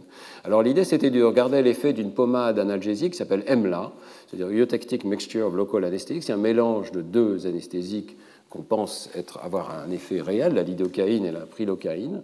Donc c'est une pommade antidouleur. Et on va administrer la pommade dans six groupes différents. Soit euh, MLA comme d'habitude, c'est-à-dire on dit au patient c'est une pommade qui fait du bien, euh, ça va vous faire du bien, ça va soulager votre douleur. On peut faire MLA avec une information neutre. On va vous mettre une crème médicale. C'est tout. Et puis, euh, il y avait un troisième groupe dans lequel on donnait une information nocebo, donc avec une information d'hyperalgésie, c'est-à-dire ça va augmenter la douleur, on dit ça va brûler. Il est possible que ça brûle un peu, hein, cette pommade. Mais ça fait du bien. Et placebo avec information d'analgésie, ça veut dire qu'on ne va pas mettre la pommade du tout, on va mettre une pommade complètement neutre, mais on va continuer de dire au patient ah, ça fait vraiment du bien, ça va soulager votre douleur. Placebo avec information d'hyperalgésie, ça va faire mal, ça va chauffer, et puis aucune crème. D'accord?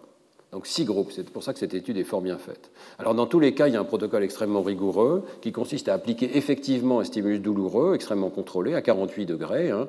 On l'applique au départ, puis on applique la crème, on mesure à chaque fois des mesures de stress, de pression artérielle, etc. Et puis on va appliquer deux fois à nouveau ce stimulus douloureux et demander au sujet de mesurer précisément sa perception de la douleur.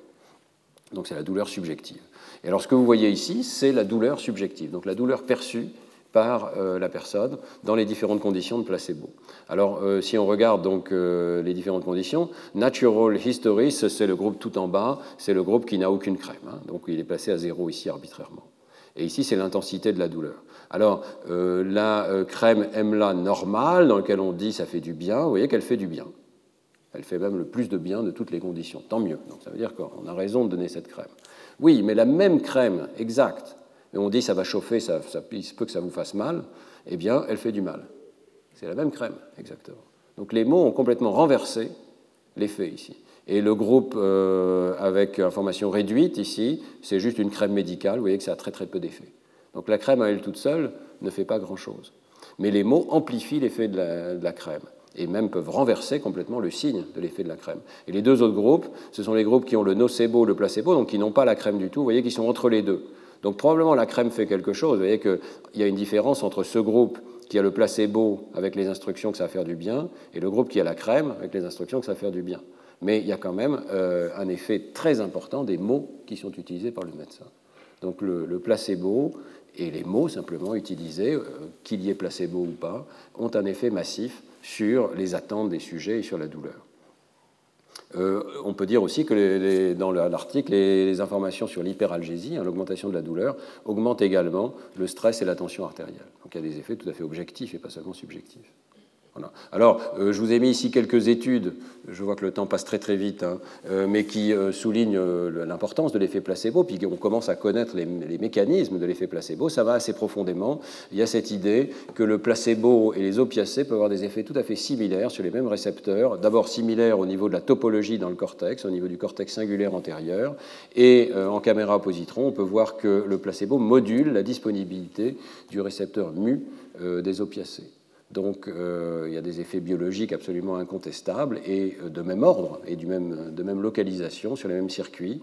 Euh, donc la conclusion, hein, c'est qu'un des mécanismes d'analogie placebo est la potentiation des réponses opiacées endogènes en réponse à la douleur. on peut rapprocher ces effets placebo des effets de l'hypnose. Parce que dans l'hypnose aussi, après tout, on n'administre pas un médicament, mais on conditionne le patient par des mots à euh, percevoir ou à ne pas percevoir tel ou tel aspect de la réalité. On essaye d'attirer son attention en dehors de la réalité, qui peut être par exemple une intervention chirurgicale. Le premier auteur de cette étude, ici j'ai choisi une des études les plus anciennes parce qu'elle est plus fondatrice, hein, Raville, euh, mène actuellement plusieurs milliers euh, d'interventions chirurgicales avec anesthésie hypnotique plutôt qu'avec des, agents anesthétiques pharmacologiques. Donc c'est de passer dans la pratique médicale l'idée que par le simple biais de la distraction fournie par la langue, on peut réduire la douleur. Alors dans cette étude originale de, Science, qui est assez bien faite, ils scannent des sujets en caméra positron à l'époque, avant l'IRM fonctionnel, hein, au tout, début de l'IRM fonctionnel, donc ils font plutôt ça en caméra positron. Ils plongent la main des sujets soit dans de l'eau neutre, à 35 degrés, soit de l'eau assez franchement chaude, 47 degrés, donc douloureusement chaud. Et puis, ils vont soit hypnotiser les sujets en leur disant que ça va faire vraiment mal, soit que ça va pas faire mal, que la douleur va être très diminuée, soit sans suggestion spécifique concernant la douleur. Et il y a aussi une phase de repos sans hypnose. Et pour passer assez vite dans les résultats, ce qui est intéressant, c'est qu'il montre que euh, le cortex somatosensoriel euh, primaire et secondaire continue de coder les stimuli de la même manière. C'est-à-dire le stimulus de, de chaleur, le stimulus thermique, douloureux, a le même effet sur S1 et sur S2. Mais euh, par contre, dans le cortex singulaire antérieur, les mots utilisés, l'hypnose, euh, ont une, modulation très, conduisent une modulation très importante de l'activation dans le cortex singulaire antérieur ici. Et euh, il y a une corrélation avec la diminution de la douleur. Vous voyez ici, c'est la douleur subjective qui est perçue. Avec les instructions que cette douleur doit être augmentée en rouge ou qu'elle doit être diminuée en jaune. Donc d'abord, on voit que l'échelle subjective est modifiée. Les sujets ont effectivement l'impression que ça fait moins mal ou que ça fait plus mal. Euh, donc moins mal en jaune, plus mal en rouge. Et puis ça corrèle vigoureusement avec l'activation du cortex singulaire antérieur. Donc ce qu'il faut retenir, c'est que la douleur n'est pas un phénomène uniquement objectif, c'est largement un phénomène subjectif, codé dans le cortex singulaire antérieur, et euh, on peut le moduler. Les mots peuvent le moduler, et l'hypnose et les effets placebo sont des effets du même ordre. Les mots changent la perception de la douleur. Alors, euh, plusieurs remarques quand même sur le lien avec euh, Worf, avec l'hypothèse de Worf. D'abord, ce n'est pas clair que ce soit uniquement l'effet du langage. En fait, il y a un effet de contexte général, l'effet blouse blanche, et on sait qu'on n'est pas forcé d'utiliser les mots dans ce contexte. D'abord, il y a des effets euh, placebo qui existent chez l'animal. Bien entendu, on n'utilise pas de mots, hein. on utilise du conditionnement. Il y a des effets chez le petit enfant, et on sait que la simple distraction de l'attention peut être efficace. Il suffit de faire attention à autre chose. Et ça peut être une stratégie qu'on utilise tous pour diminuer la douleur. Donc euh, l'effet des mots n'est pas direct, ce n'est pas, directement les mots, c'est plutôt l'effet des mots sur la distraction de l'attention. Et ensuite, comme je vous le disais, est-ce que c'est vraiment un effet Worfien ben, Transmettre des connaissances, c'est la fonction normale du langage on fait confiance à d'autres individus, et en fait on a raison de faire confiance à d'autres individus. Pourquoi? Parce qu'ils en savent souvent beaucoup plus que moi, et je fais confiance à leur réputation, je fais confiance au médecin qui me dit que c'est une pommade qui va me faire moins mal. Et puis, toujours une probabilité que ce soit moi qui me trompe, donc euh, je, je vais aligner mes représentations avec celles des autres, et aussi pour préserver ma réputation, mon intégration au sein du groupe. Donc pour toutes ces raisons, les humains alignent leurs représentations en partie par le biais du langage. Et ils ont raison de le faire, et c'est sans doute une des raisons du succès de notre espèce, c'est que nous apprenons les uns des autres, nous communiquons les uns des autres. Donc euh, c'est une fonction strictement normale du langage, euh, ce n'est pas vraiment des effets worfiens, ce sont des effets universels sur un système universel. Nous avons tous un système attentionnel et nous sommes tous susceptibles de bénéficier d'instructions d'hypnose ou d'effets placebo. Et puis, il y a autre chose qu'il faut dire, c'est que ces effets surviennent à très haut niveau. Euh, on a vu hein, que les cortex somatosensoriels S1 et S2 restaient strictement inchangés sous les instructions d'hypnose. Ce qui change, c'est la représentation de haut niveau dans le cortex singulaire antérieur. C'est la re-représentation de la douleur. Mais c'est ça qui fait vraiment mal, c'est la représentation consciente de la douleur. C'est la conscience de la douleur qui change. Et euh, donc les aires de bas niveau ne sont pas nécessairement affectées. Et euh, c'est une erreur de penser que la douleur est un phénomène de bas niveau. La douleur est un phénomène de haut niveau. La douleur, c'est le phénomène conscient, subjectif, qui peut être modulé. Alors en fait, dans les cours suivants, nous verrons que lorsqu'on cherche des modulations sensorielles de bas niveau, on peut les trouver, mais il y en a très très peu. Ce sont des tout petits effets. S'ils existent, ce sont de minuscules effets. Donc le principal effet du langage, c'est de modifier notre attention et nos concepts à un niveau central. Et il y a très très peu d'effets spécifiques à une langue donnée.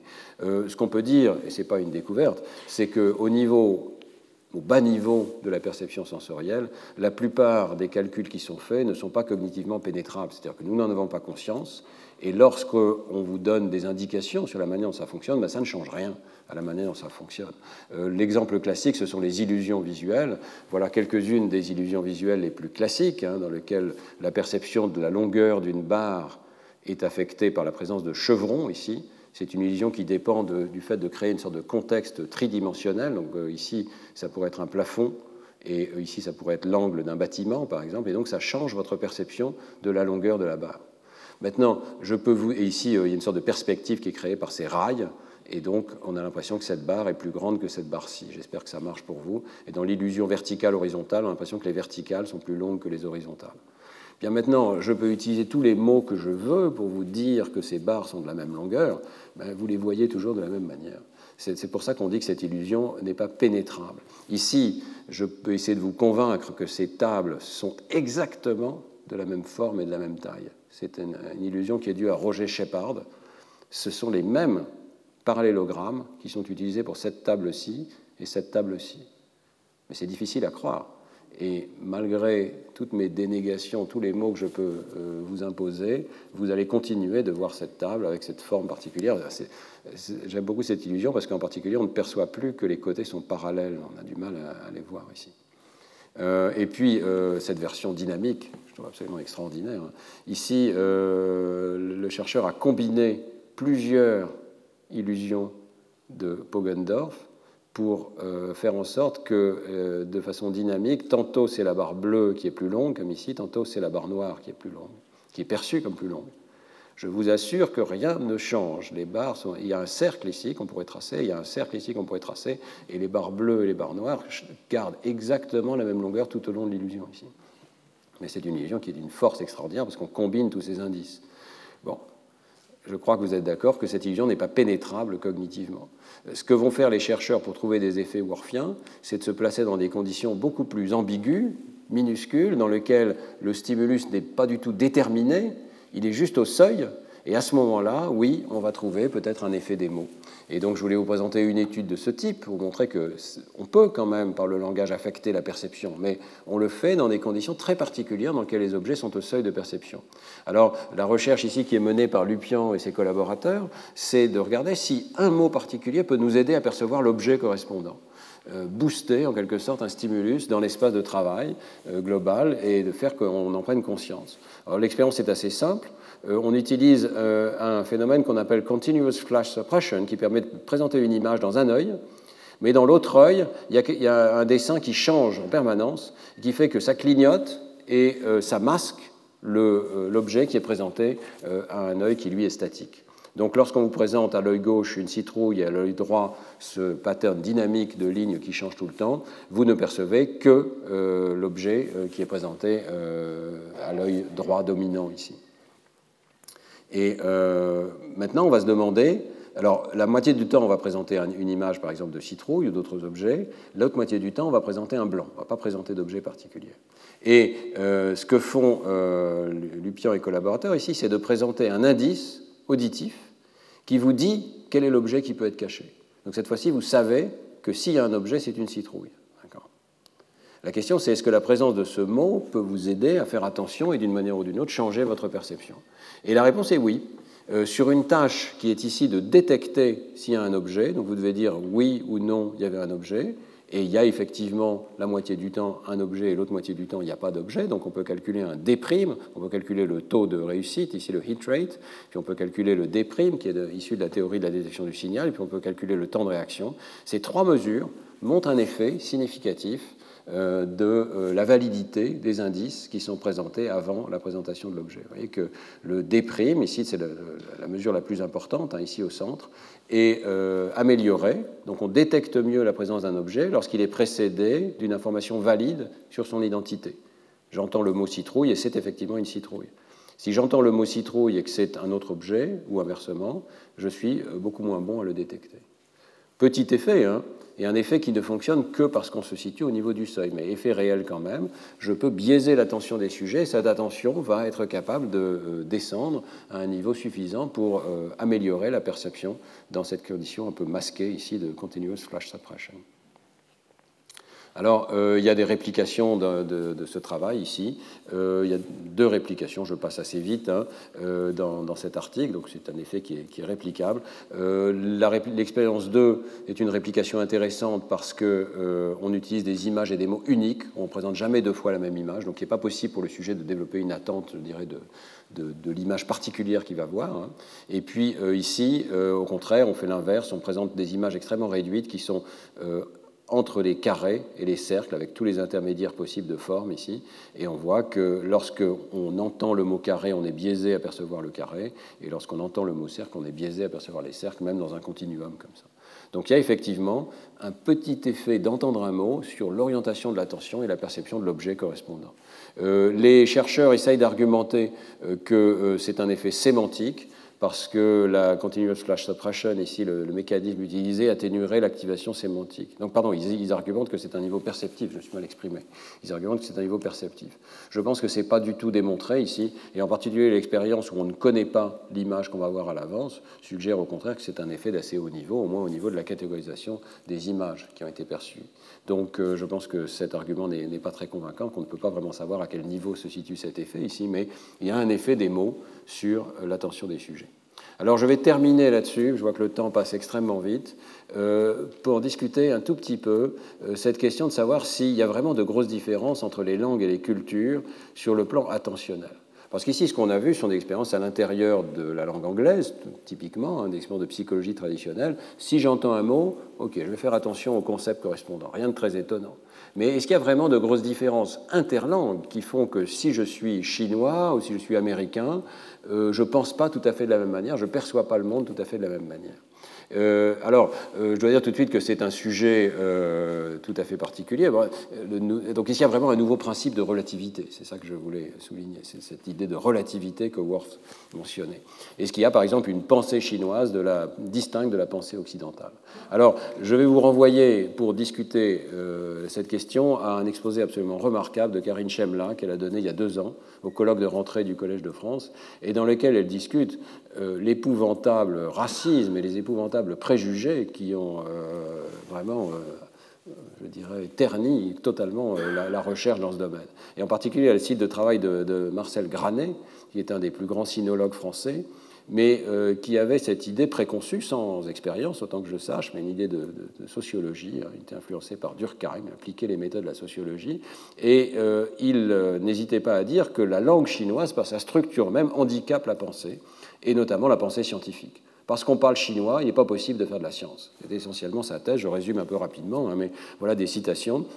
Je ne crois pas que le chinois tel qu'on l'écrit ou qu'on le parle est au moindre degré aucune de ces qualités des grandes langues d'Europe. Cette pensée qui semble d'essence pittoresque ou musicale, le fait qu'il y ait une écriture figurative en chinois, tout ça empêche la pensée abstraite et etc.. Je, vous recommande d'écouter l'exposé de Karine Chamla, qui démolit évidemment complètement euh, cette idée, hein, qui, est tout à fait infondée. Euh, on n'a pas de difficulté à montrer des dizaines d'exemples. Le triangle de Pascal, voilà le triangle de Pascal, sauf qu'il existe en Chine depuis le XIe siècle, voyez, avec ses caractéristiques mathématiques, ou en tout cas une partie d'entre elles. Euh, donc, bien entendu qu'il y a eu des mathématiques chinoises, bien entendu qu'il y a eu de la pensée conceptuelle très abstraite euh, dans, la pensée, dans la pensée chinoise.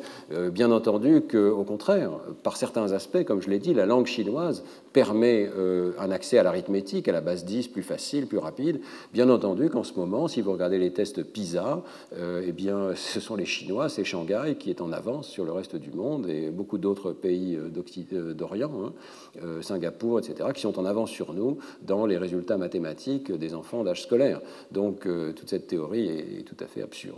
Néanmoins, et avec toute la prudence nécessaire, je voudrais terminer en vous mentionnant les recherches de Richard Nisbet, qui, à un niveau beaucoup plus subtil, hein, montre qu'il y a quand même des différences de style cognitif. En tout cas, le suggère. J'ai lu cette littérature avec intérêt. Je pense qu'il y a quand même un nombre de réplications qui n'est pas négligeable. Et cette idée, donc, euh, il y a de subtiles différences de pensée. C'est pas qu'on est empêché de penser aux mathématiques parce qu'on parle chinois, c'est ridicule. Mais euh, on n'a pas tout à fait le même mode de raisonnement, peut-être. Et l'idée qu'il y a un raisonnement plus analytique en Occident avec un raisonnement plutôt logique, excluant la contradiction, euh, prenant moins en compte le contexte, versus plutôt dialectique, qui embrasse le contexte, qui embrasse la contradiction, avec un monde qui est plutôt en flux, en réseau, etc., euh, des objets qui doivent être pris dans leur contexte euh, en Orient. il y a plusieurs recherches qui vont dans ce sens-là et qui sont des recherches strictement de, de psychologie. Alors, euh, je vais mentionner quelques-uns de ces résultats euh, qui sont euh, passés en revue dans cet article de Richard Nisbet, ici, et de Oliveira, qui, est extrêmement intéressant et qui, repose sur une vingtaine ou une trentaine d'articles antérieurs. un exemple très simple. Décrivez une vidéo. Vous demandez à des sujets américains et à des sujets orientaux, chinois, de décrire. Eh bien, dans une vidéo sous-marine, c'est l'exemple que donne Richard Nisbet, les Américains ont tendance à commencer par le plus gros poisson. Ils commencent par le plus gros, le plus visible, le plus évident. Euh, les Japonais, eux, vont commencer par le contexte de la scène, par décrire l'ensemble de la scène, avant de décrire les éléments. Ça peut se traduire par des différences tout à fait euh, objectives. Donc, ce n'est pas simplement le fait d'en parler, hein, qui pourrait être un effet du langage sur le langage. C'est euh, si on mesure les mouvements oculaires des personnes, eh bien, euh, les Japonais vont commencer par examiner le fond de l'image, alors que le regard des Américains se concentre plutôt sur l'objet qui constitue le, centre de la scène, si vous voulez. Donc, si je vous montre une scène comme celle-là, si vous êtes de culture occidentale, je pense la majorité d'entre vous, vous allez d'abord regarder l'animal. Et au contraire, les mouvements oculaires des sujets orientaux vont plutôt se tourner près de la moitié du temps vers le fond, et ils vont décrire euh, mieux euh, le fond de la scène et l'ensemble du contexte. Donc c'est l'attention au contexte.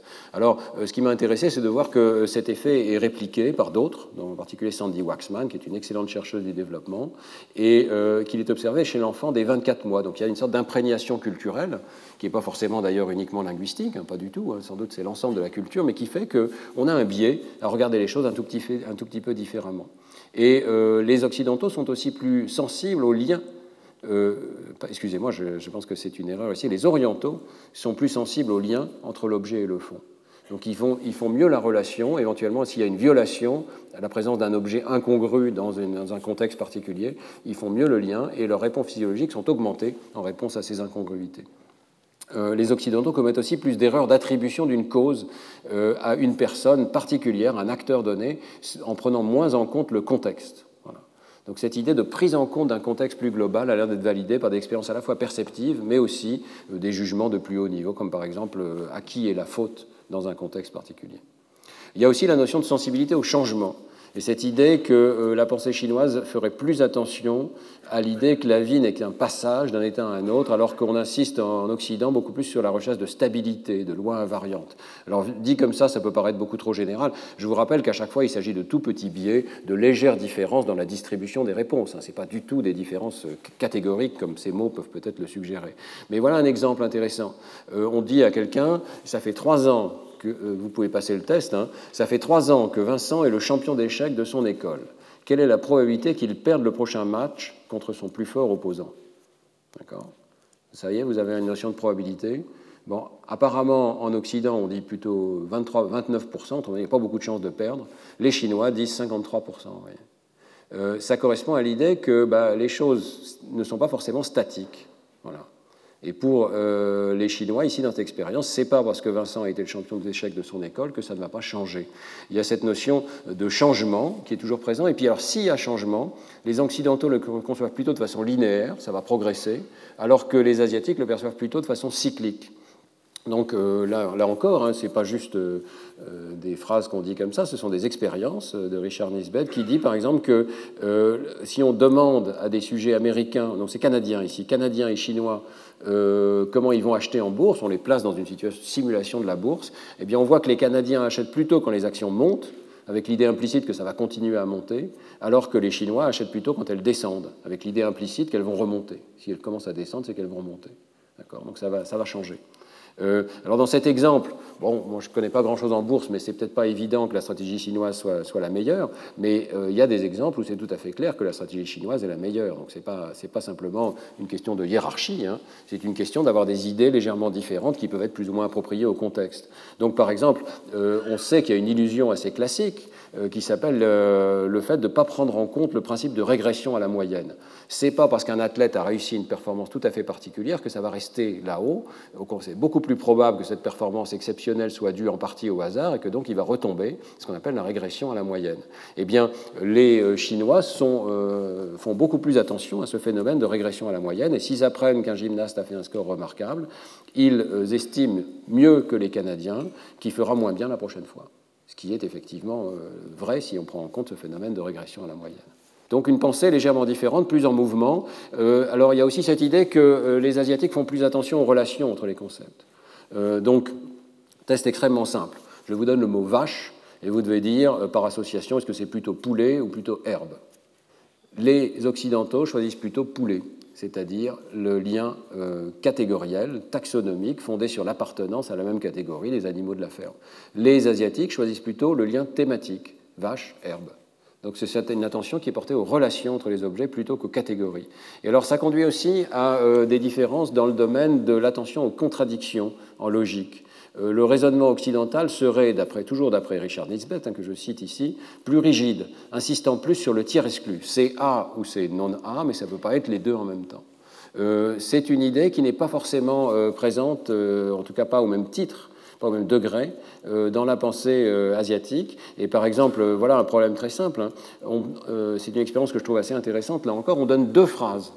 On donne des phrases à juger à des, personnes, et les phrases sont les suivantes. La consommation de pétrole indique que les problèmes environnementaux ne font qu'augmenter. On va demander de juger la plausibilité de cette phrase. Puis deuxième phrase, dans 24 régions différentes du globe, les températures ont baissé dans les cinq dernières années. Ce sont deux phrases dont vous devez juger la plausibilité. Et euh, il y a trois groupes de sujets. Il y a euh, un groupe qui doit juger une seule de ces phrases, donc un groupe qui juge la première, un groupe qui juge la deuxième, puis un groupe qui doit juger la plausibilité des deux phrases qui reçoit les deux. Lorsqu'elles sont présentées isolées, ces phrases sont jugées de la même manière par les adultes américains ou chinois. Leur plausibilité est la même, qu'on soit en Amérique ou qu'on soit en Chine.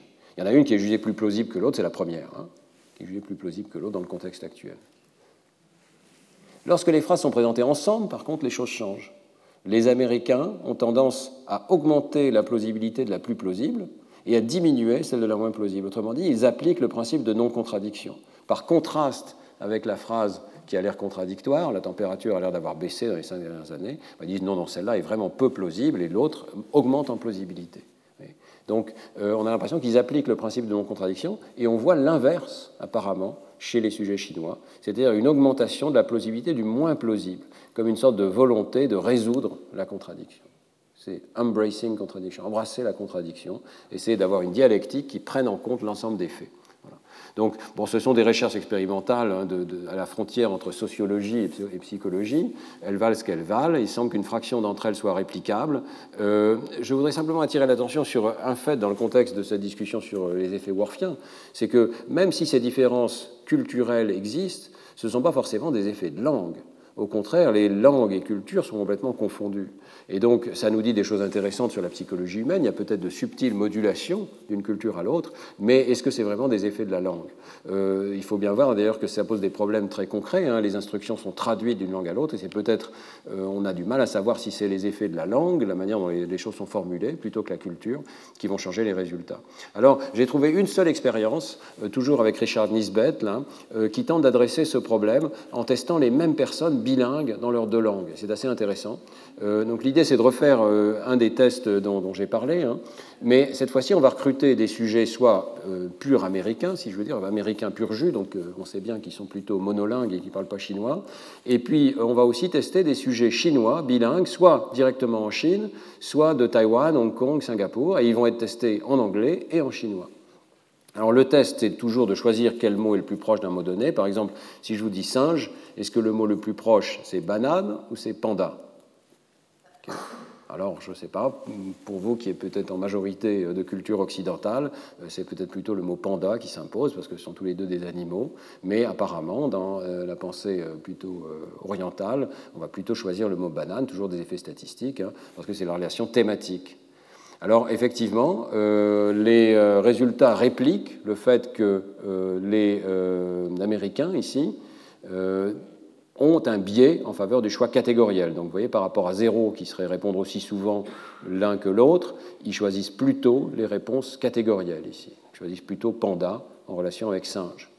Les sujets chinois qui sont testés en langue chinoise, que ce soit ici en Chine euh, ou euh, des sujets taïwanais euh, testés aux États-Unis ou des sujets de Hong Kong et de Singapour testés aux États-Unis, vous voyez qu'ils ont un petit biais dans le sens inverse opposé à celui des Américains, donc ils choisissent plutôt la relation thématique. ce qui est intéressant, c'est que lorsqu'on fait le test chez ces mêmes sujets, mais cette fois-ci en langue anglaise, ces effets s'atténuent un petit peu. Vous voyez qu'ils ne se renversent pas complètement, hein. mais ils s'atténuent un petit peu dans la direction des sujets américains. Autrement dit, à cerveau constant, une personne chinoise qui est testée, la langue qui est utilisée pour la tester semble avoir un tout petit peu d'importance. Le sujet adapte ses jugements à la langue particulière qu'il entend et change un petit peu dans la direction d'un choix catégoriel, puisqu'il semble que ce soit le choix culturellement approprié pour cette langue euh, qui est la langue américaine. Donc, Ça n'est pas non plus très étonnant, hein, puis ce sont un petit effet, mais euh, ça suggère que euh, lorsqu'on entend une langue, bah, on change un tout petit peu son mode culturel, on se place dans ce mode culturel de la pensée occidentale et on change un tout petit peu euh, les réponses à des tests aussi simples que celui-ci. Voilà, alors je voudrais conclure, vous dire simplement qu'aujourd'hui, on a examiné l'une des versions peut-être les plus banales de l'hypothèse de Worf, c'est-à-dire que l'idée que le langage communique des informations, c'est son rôle, qui biaise nos pensées. D'abord, on a vu hein, qu'il existe de grandes variations interindividuelles d'exposition au langage chez l'enfant. Souvenez-vous, un des enfants de 4 à 6 ans, c'est peut-être la diapositive la plus importante de ce matin. Dès cet âge, on voit déjà euh, des effets très importants d'exposition au langage, simplement de quantité d'exposition au langage. Et la langue véhicule des informations, c'est sa fonction première. Et la langue n'est souvent que le reflet de différences culturelles plus importantes encore, comme on vient de le voir. Alors, c'est tout à fait normal que la transmission linguistique propage d'abord des éléments universels, qui, euh, font que nous partageons tous euh, des éléments communs à toutes les cultures, mais aussi des informations propres à chaque culture, et pas seulement des informations vraies, mais aussi des biais, par exemple de genre, les hommes, les femmes, les noirs, les blancs, etc., les Weishan, quels que soient les Weishan, le fait d'étiqueter les gens conduit à des biais cognitifs et bien sûr aussi des convictions personnelles qui altèrent notre attention, par exemple le fait, euh, l'effet placebo, l'effet de l'hypnose, le fait d'avoir une autorité en face de nous qui nous impose une certaine information, ça change notre attention, ça aligne notre attention avec celle des autres et ça peut modifier le traitement sensoriel. Simplement, ces effets ne sont pas aussi radicaux que Benjamin Worf l'envisageait. Hein. D'abord, euh, sauf dans des cas très marginaux qu'on verra dans les cours suivants, on ne peut pas dire que nous percevons le monde très différemment selon la langue que nous parlons. Et euh, les effets d'hypnose et de placebo modulent des niveaux qui sont fortement dépendants de l'attention, presque par définition. Ces effets surviennent à un niveau attentionnel. Ils orientent votre attention dans une autre direction. Donc euh, l'orientation de l'attention peut affecter en partie la perception, mais elle affecte surtout les plus hauts niveaux, par exemple le traitement de haut niveau subjectif de la douleur. Et les effets, euh, les exemples des illusions visuelles montrent que les niveaux les plus bas de la perception restent largement inchangés, peuvent être totalement impénétrables. Donc de ce point de vue-là, euh, notre perception, euh, pour l'instant en tout cas, on verra des petits exemples les semaines suivantes, hein, n'est pas radicalement modifiée par les mots, mais les mots ont un effet de changement de nos connaissances à un niveau supérieur qui peut être tout à fait important.